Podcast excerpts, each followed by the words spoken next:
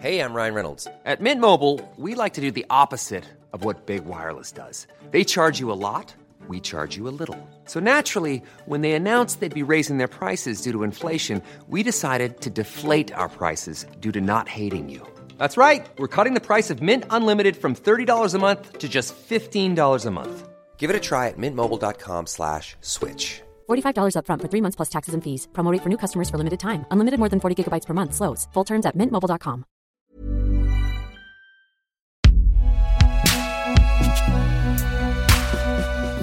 Salut, c'est Thomas Rozek. Informer, c'est en grande partie vérifier, recouper, aller voir par soi-même si ce qu'on nous dit, ce qu'on nous affirme est vrai. Et c'est devenu même une spécialisation en soi. Aux côtés des services culture, reportage, police-justice, il y a désormais souvent dans les rédactions des équipes dédiées à la vérification, le fact checking.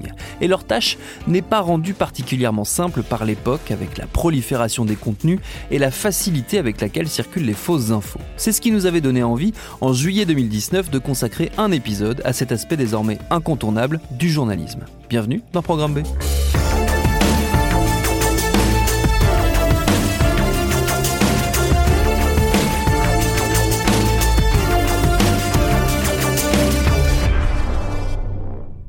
I think it's a disgrace. And I say that, and I say that. And that's something that Nazi Germany would have done and did do. I think it's a disgrace. That information that was false and fake and never happened got released to the public. I'm not going to give you a question. You are fake news. L'idée de cet épisode, elle nous trotte dans la tête depuis un moment déjà, depuis les alertes répétées par exemple de nos confrères des décodeurs du monde sur leurs difficultés, notamment face aux militants de la République en marche. Mais c'est un autre épisode plus récent qui nous a poussé à nous y mettre sérieusement. Un article de Check News, la cellule de fact-checking à la demande de Libération, qui répond aux questions des internautes en enquêtant sur des sujets qui lui soumettent. En l'occurrence, le papier portait sur une consoeur spécialiste de l'agriculture accusée d'avoir assuré des interventions rémunérées auprès de lobbies industriels, ce qui expliquerait selon certains, sa défense régulière du glyphosate, cet herbicide très polémique suspecté d'être cancérigène. Libé s'est donc retrouvé embarqué un peu malgré lui dans le débat ultra violent qui fait rage en ligne entre les détracteurs du glyphosate et ses défenseurs. J'ai donc appelé Vincent Cocaz, l'un des journalistes de Check News, pour lui demander si ces rapports conflictuels permanents avec des groupes militants ne gênaient pas son travail. Perturbé, mais nous, on essaie aussi de s'extraire de ça. C'est-à-dire que nous, on, considère qu'on fait notre boulot de, de, de, de journaliste et qu'on nous pose très souvent des questions sur des sujets qui sont très polémiques. Ouais. Mais nous, on décide de le traiter, en fait, très simplement comme on traiterait n'importe quel autre sujet et essayer de s'extraire un peu euh, du, euh, de, de, de, la polémique euh, chaude du, du moment, même si, de fait, on on est dans ce contexte-là, donc et les gens qu'on appelle et, les, et, le boulot qu'on fait, il se fait dans ce contexte-là, mais on essaie dans la mesure du possible de s'en extraire. Euh, typiquement, le sujet du glyphosate, c'est un sujet où il y a il y a deux camps qui se sont constitués, ouais. les anti-glyphosate et les pro-glyphosate. C'est un peu bizarre, je pense, de dire ça, mais c'est comme ça que ça s'est constitué, notamment sur Twitter. nous, on a, enfin, on nous a rangé parfois dans les pros, parfois dans les anti, parce qu'à chaque fois on faisait notre boulot en fait, c'est-à-dire qu'on nous a posé des questions sur certaines émissions euh, diffusées par France 2 où il y avait euh, des choses qui nous paraissaient pas, enfin on a on a travaillé, on s'est rendu compte que des choses n'étaient pas n'étaient pas exactes et là on nous a rangé dans les Antilles parce qu'on a fait un article sur quelqu'un qui était pro glyphosate. Donc ça devient aussi très compliqué parce qu'on nous range forcément en fonction des articles dans un camp ou dans un autre. Après nous voilà, ça nous empêche pas de continuer à faire notre notre boulot. Oui, ce qui moi me, me frappe, c'est euh, le côté euh, presque inaudible qu'on, en tout cas pour ce qui est des militants, euh, que prend le travail de vérification. C'est-à-dire que là où cet outil était pensé dans les rédactions et dans la tête de pas mal de journalistes, dont moi, comme étant quelque chose qui permet de ramener un peu de, de, de sens et de vérité dans, dans, un travail qui est souvent pollué par de la communication et par pas mal de contre-vérités, finalement, en fait, ça n'a pas de prise sur les sur les militants qui sont ceux qu'on entend et qu'on voit le plus sur les réseaux sociaux. Ouais, c'est pas c'est pas totalement faux, mais mais je pense qu'il faut quand même garder à l'idée à l'esprit que les militants sur ces questions-là sont une minorité. Ouais. C'est-à-dire qu'il y a il y a effectivement des communautés euh, très actives sur ces sujets, vraiment très très très actives avec des, des milliers de tweets, avec des ils sont capables de mettre en, en top tendance sur Twitter certains hashtags, mais c'est c'est c'est une, une fraction euh, des gens qui vont vraiment euh, lire les contenus et qui vont euh, pouvoir être renseignés avec avec un article de vérification, d'explication ou une enquête. Donc, je pense qu'il faut faut distinguer le, le, le, bruit, et je dis pas ça au sens péjoratif, mais le, le bruit que peuvent générer des communautés et qu'elles représentent en termes de en termes de en termes de nombre quoi. Donc moi je pense que quand même c'est important de continuer à faire ce travail euh, à plat, de vérification, d'enquête, etc. sur ces sujets. Euh, parce que en fait, il y a beaucoup de gens qui vont tomber dessus et qui sont pas des militants. Hmm. Euh, la très grande majorité des gens ne sont pas des militants pro ou anti-glyphosate. La majorité des gens ont envie d'être informés sur ces sujets. Euh, et donc nous, on est plus là à la limite pour eux que pour aller convaincre des gens euh, qui, dans leur bio Twitter, ont pro ou anti-glyphosate, parce que eux, ils sont déjà effectivement dans une démarche euh, de, de, de, militantisme euh, et c'est leur droit mais je pense enfin, enfin on s'adresse à tout le monde hein, eux compris mais si eux sont pas sont pas convaincus par par, par, nos, par notre travail c'est très très grave. Il y a, il y a aussi un truc moi qui me turlupine depuis un petit moment euh, quand je réfléchis à la question de la vérification, c'est je me demande dans quelle mesure ça n'entretient pas quelque part, euh, je me fais un peu l'avocat du diable là au passage, mais si ça n'entretient pas quelque part euh, un, un, vieux faux semblant que, que, notre profession traîne, qui est l'idée que le journaliste c'est censé être objectif et que hmm. du coup cette exigence de vérité nous ramène du côté de la prétendue objectivité des journalistes et on sait tous une fois qu'on commence à pratiquer ce métier que c'est pas possible en fait qu'on n'est jamais mm. objectif face à l'actualité. Mm. Euh, est-ce que toi, des fois, tu as cette sensation-là aussi, ou c'est pareil, quelque chose dont, tu essaies de faire abstraction? Non, alors moi, je suis clairement sur une ligne où je, je, enfin, je, je suis persuadé qu'on ne peut pas être objectif quand on est journaliste, parce qu'on est une personne constituée, parce qu'on vient de quelque part, parce qu'on parle de quelque part comme on dit. Donc ça, moi, moi, je suis très à l'aise avec ça pour dire que l'objectivité journalistique euh, n'existe pas. Le, le, le fact-checking, peut-être que la, la, confusion vient du fait que le, le fact-checking, pour moi, c'est pas tant le, le, résultat que certaines méthodes qu'on va qu'on va utiliser, c'est de, de, essayer de tout mettre à plat, essayer de de, de, de, de, de s'extraire un peu de l'actualité aussi parfois. Euh, on parle aussi parfois d'explainer.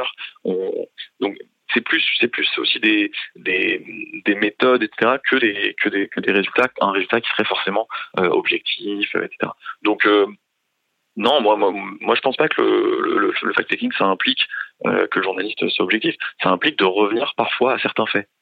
Et, oui, dans, dans, dans, beaucoup de choses, il y, a, il, y a, dans plein de domaines, il y a des faits qui sont vérifiables.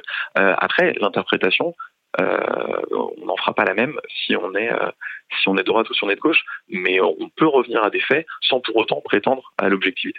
Mais justement, est-ce qu'on n'a pas un peu entretenu cette, cette, cette illusion-là en faisant des vrais faux, en faisant, en, tu vois, en, en, ayant recours à tout un tas de, de, vocabulaire, tout un champ sémantique qui pouvait laisser penser qu'on qu'on prétendait, qu'on présentait une vérité? Je m'inclus dans le, je m'inclus dans le mouvement, évidemment, parce que j'ai fait des choses comme ça moi aussi dans, ma carrière. Ouais, mais, oui, mais en même temps, il y a, y a, quand même parfois, enfin, l'ancêtre de, de Check News, c'était des intox. Donc là, peut-être qu'on était plus dans ce dans ce type de vocabulaire que que, que tu évoques.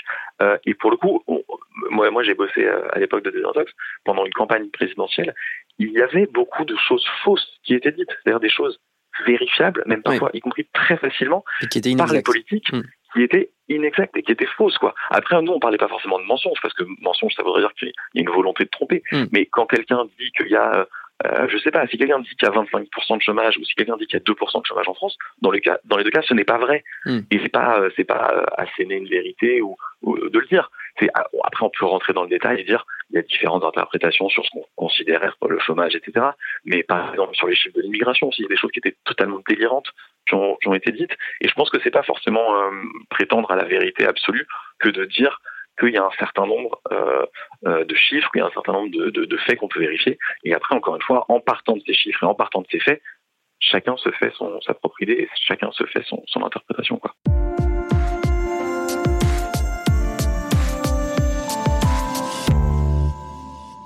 S'il y a bien une institution médiatique censée incarner une forme de neutralité et quasiment même d'objectivité en France, c'est l'AFP, l'agence France Presse, qui fournit en dépêche d'actualité l'essentiel des grands médias chez nous. Récemment, l'AFP s'est doté d'un service de vérification, l'un des plus importants au monde, AFP Factuel, qui est d'ailleurs dispo en plusieurs langues. C'est Grégoire Lemarchand qui en est le responsable et je suis allé le voir dans les locaux de l'agence à Paris pour lui demander si le fait que l'AFP se lance dans le fact-checking s'inscrivait dans cette logique de neutralité que j'évoquais à l'instant. En fait, le fact-checking, c'est quelque chose qui est pas naturel à l'AFP, parce que euh, originellement, dans notre ADN, il y a toujours été euh, l'importance a toujours été d'écrire sur des choses qui se sont passées, mm. des choses qui, euh, voilà, des informations vérifiées, sourcées, validées. Il s'est passé ceci, cela, etc. Avec des gens euh, sur place, avec des sources qui expliquent. Donc euh, le fact-checking, ça fait longtemps que ça existe. L'AFP est certainement pas, euh, on va dire, précurseur dans, dans, dans ce domaine. En revanche, ce qui est vrai, c'est que les choses ont nettement changé depuis 3, 4, 5 ans. Euh, euh, D'une part, euh, il y, y, a eu des événements, des grands événements de, de retentissement mondial comme le, le, référendum sur le Brexit, l'élection présidentielle américaine où la désinformation a joué un rôle. Je prétends absolument pas qu'elle ait fait basculer le scrutin, etc. Mais il est vrai qu'elle a joué un rôle euh, important dans le débat autour de ces deux scrutins très importants.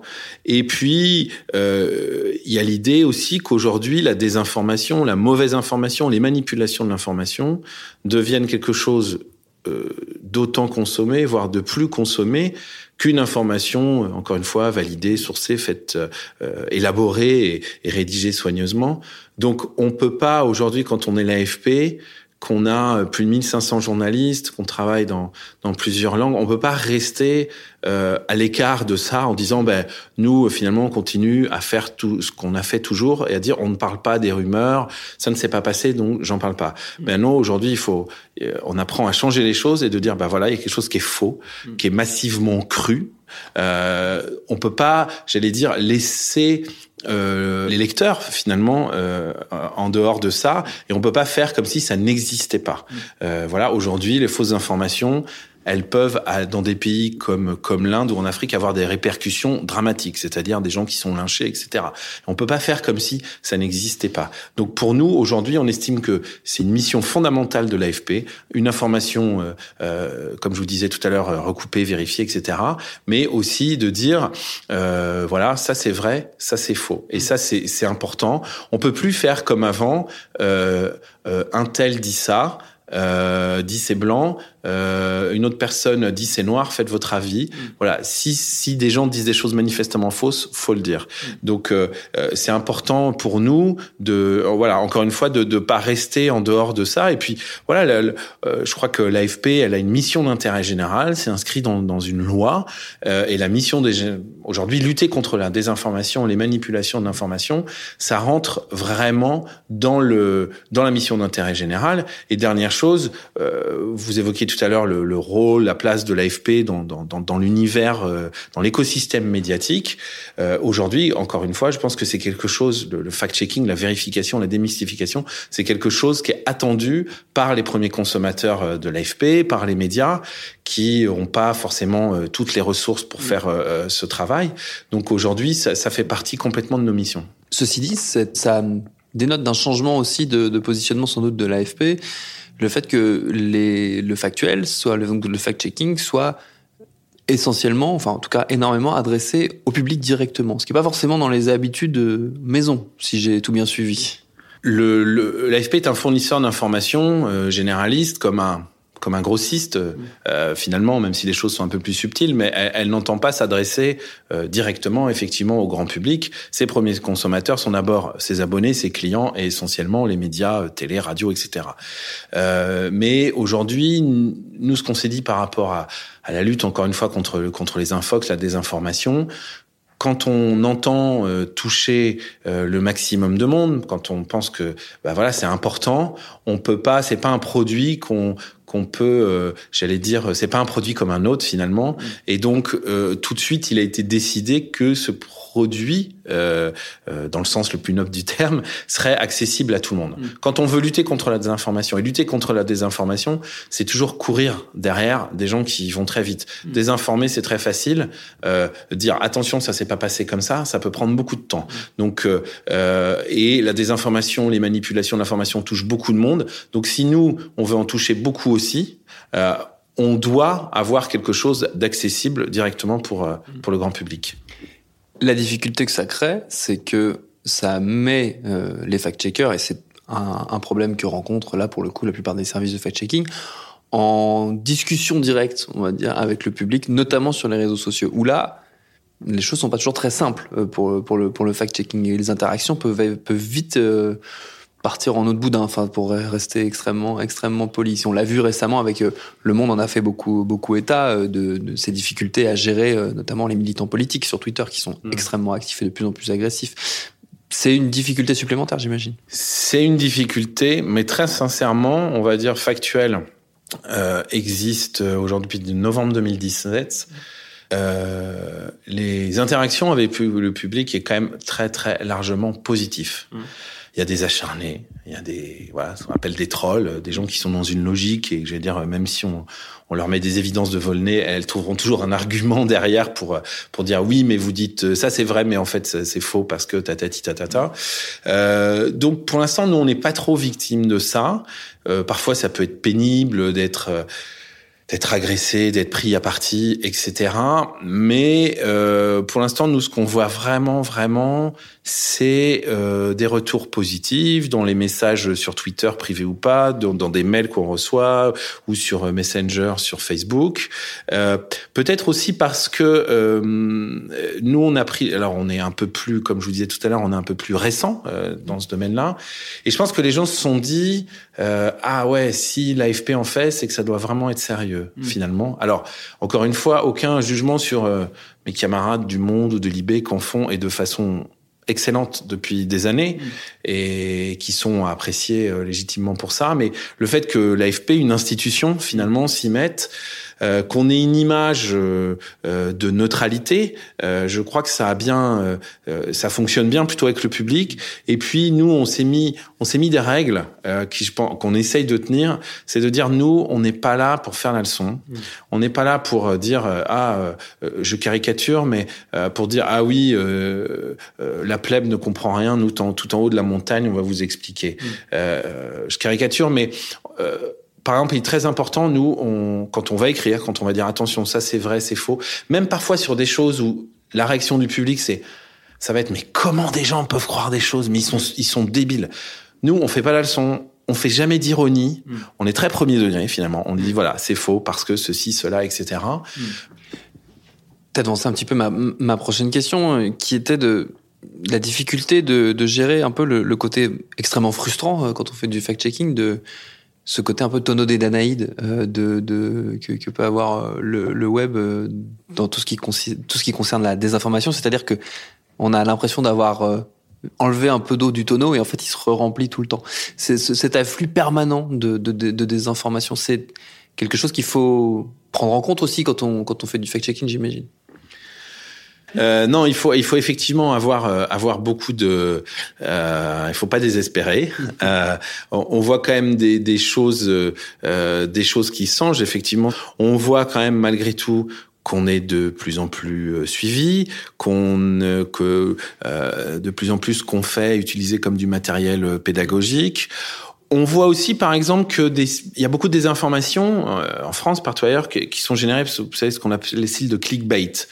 C'est-à-dire que euh, je vais je vais faire des nouvelles sensationnelles, fausses, pour attirer des clics. Et moi, je, euh, voilà, donc j'ai beaucoup de clics sur le site, donc euh, la pub me rapporte davantage. On a beaucoup beaucoup flagué ces sites. Euh, et pareil, je pense dans l'esprit des gens, ils ont perdu beaucoup de crédibilité. Euh, et j'allais dire, je vais pas dire que les choses sont réglées loin de là, mais on en voit que certains qui faisaient n'importe quoi commencent à avoir quelques réflexes journalistiques. Encore une fois, c'est ma sensation, c'est mon impression. J'ai pas d'études derrière, mais euh, euh, pas plus tard qu'hier, même s'il a mis beaucoup de temps, vous avez un site en France, euh, à dire à la fois connu et inconnu, c'est-à-dire que vous en entendrez jamais parler à la télé, mais vous avez 8 millions d'abonnés sur Facebook. C'est Santé Plus, euh, la page Santé Plus euh, magazine. Euh, c'est une page consacrée à la santé avec un site, voilà. Et au milieu de choses assez anecdotiques, vous avez vraiment de la fausse information sur la santé. Euh, et donc, par exemple, ils avaient écrit en disant, euh, il y a quelques mois, euh, des chercheurs ont mis au point un rein bionique. Voilà, donc c'est fini les dialyses, grosso modo. Donc, euh, euh, si vous connaissez des gens qui ont des dialyses, c'est des traitements extrêmement pénibles, extrêmement lourds, qui coûtent cher. Enfin voilà. Donc, si on vous dit, ouais, c'est la fin de la dialyse, c'est, je vais pas dire c'est la, c'est une révolution de la médecine. C'est, c'est faux. Euh, je rentre pas dans les détails, c'est faux. Et ben, ils se sont corrigés. Donc, je me dis, bah, c'est peut-être une petite victoire, mais que ce site très suivi enfin se corrige alors qu'il était vraiment dans une logique de clickbait et ne corrigeait jamais rien. Euh, voilà, on arrive à faire quelque chose. ce qui est parfois démotivant, c'est que désinformer 10 secondes et euh, j'allais dire euh, dire attention c'est faux, ça peut prendre du temps. Un exemple, il y a eu récemment article très partagé qui dit sur Facebook qui dit l'ancien ministre Jérôme Cahuzac continue à toucher ses indemnités de ministre. Vous cliquez sur l'article, le point. Donc vous dites c'est sérieux. Sauf que le loup il est où? L'article date de 2017. Voilà. Euh, ça commence juste là la désinformation. Donc vous aviez des, des milliers de partages de gens qui se disent alors que cette personne a été condamnée, on refait pas l'histoire Cahuzac, continue à toucher des indemnités de ministre. Donc là, dans le discours anti-élite, anti-pouvoir, vous le nourrissez, etc. Bon, c'est très simple. La personne, ça lui a pas pris euh, le temps de faire un copier-coller mmh. et de mettre ah là là euh, tous ces pourris à la tête de l'État, etc. Et ben derrière, alors c'est pas très dur à faire. Il faut expliquer que c'était en 2017, etc. Mais finalement, le temps que vous détectiez, le temps que vous écriviez, qu'il faut dire attention, c'est faux, et euh, que vous dites bah tiens, au fait, euh, faut dire euh, Cahuzac, où est-ce qu'il en est? Non, il touche plus rien, il a été condamné, etc. Bah ça prend 3, 4, 5 heures parce qu'il faut faire ça bien. Et bah 4, 5 heures sur quelque chose qui est viral sur les réseaux sociaux, c'est un moment de temps perdu. Donc il y a, y a, effectivement toujours l'impression de, de, courir derrière, et ça parfois, ça parfois c'est frustrant. Et puis quand on fait un travail de journaliste, il faut aussi expliquer quand vous quand quand vous voulez dire euh, attention, les choses se sont pas passées comme ça, les choses euh, sont euh, sont fausses, vous avez besoin de sources qui vont vous expliquer. Mmh. Mais ce qui est tout à fait entendable dans un travail de journaliste normal, c'est-à-dire ce qu'on appelle des sources off. Quelqu'un, vous savez que c'est quelqu'un en qui vous avez confiance, il va dire je vous dis ça, vous savez que c'est que que c'est certain, mais la personne pour pour se protéger peut pas peut pas dire vous pouvez pas citer son nom c'est enfin voilà c'est du journaliste que euh, je sais pas c'est ça peut être du journaliste d'excellence d'avoir des sources comme ça comme le fait Mediapart le Canard enchaîné ou le Watergate c'est des sources off quand vous faites du fact checking et que vous vous adressez à des gens vous allez essayer de toucher des gens qui n'ont plus confiance en médias si vous mettez des sources off c'est fini. Donc il faut aussi euh, presque éduquer parfois nos sources et leur dire non non non moi je veux pas euh, je veux quelqu'un un porte-parole, mm. quelqu'un d'autorisé qui me dise c'est faux parce que euh, X, Y, Z, etc. Et ça, c'est quelque chose aussi. On a cette culture en France. Voilà, on aime bien les bruits de couloir, on aime bien les, les rubriques fil rouge où les gens balancent, etc. Ben, il faut sortir de ça. Il faut que, euh, il faut que les gens assument. Et parfois, vous savez que c'est faux. Hmm. Et il vous manque juste quelqu'un qui en on, contraire de off, va vous dire c'est faux parce que clac, clac, clac. Ça, c'est aussi des, des, frustrations. Alors, ça commence à changer, mais parfois, c'est on est bloqué par ça. Nous, on veut pas faire écrire et de dire c'est faux ou c'est complètement différent avec une source qui n'est pas identifiée. Parce que la personne qui est déjà en défiance par rapport à nous, elle va lire notre article et dit ok vous me dites c'est faux, mais euh, votre source je sais pas qui c'est. En fait vous écrivez n'importe quoi. Merci à Vincent Caucase et Grégoire Lemarchand pour leur réponse. C'était en juillet 2019. Programme B, c'est un podcast de Binge Audio préparé par Lauren Bess, réalisé par Quentin Bresson et Elisa Grenet. Tous nos épisodes, les anciens comme les nouveaux, sont à retrouver sur toutes vos applis de podcast. Cherchez-nous sur Internet si vous voulez nous parler. Et à très vite pour un nouvel épisode.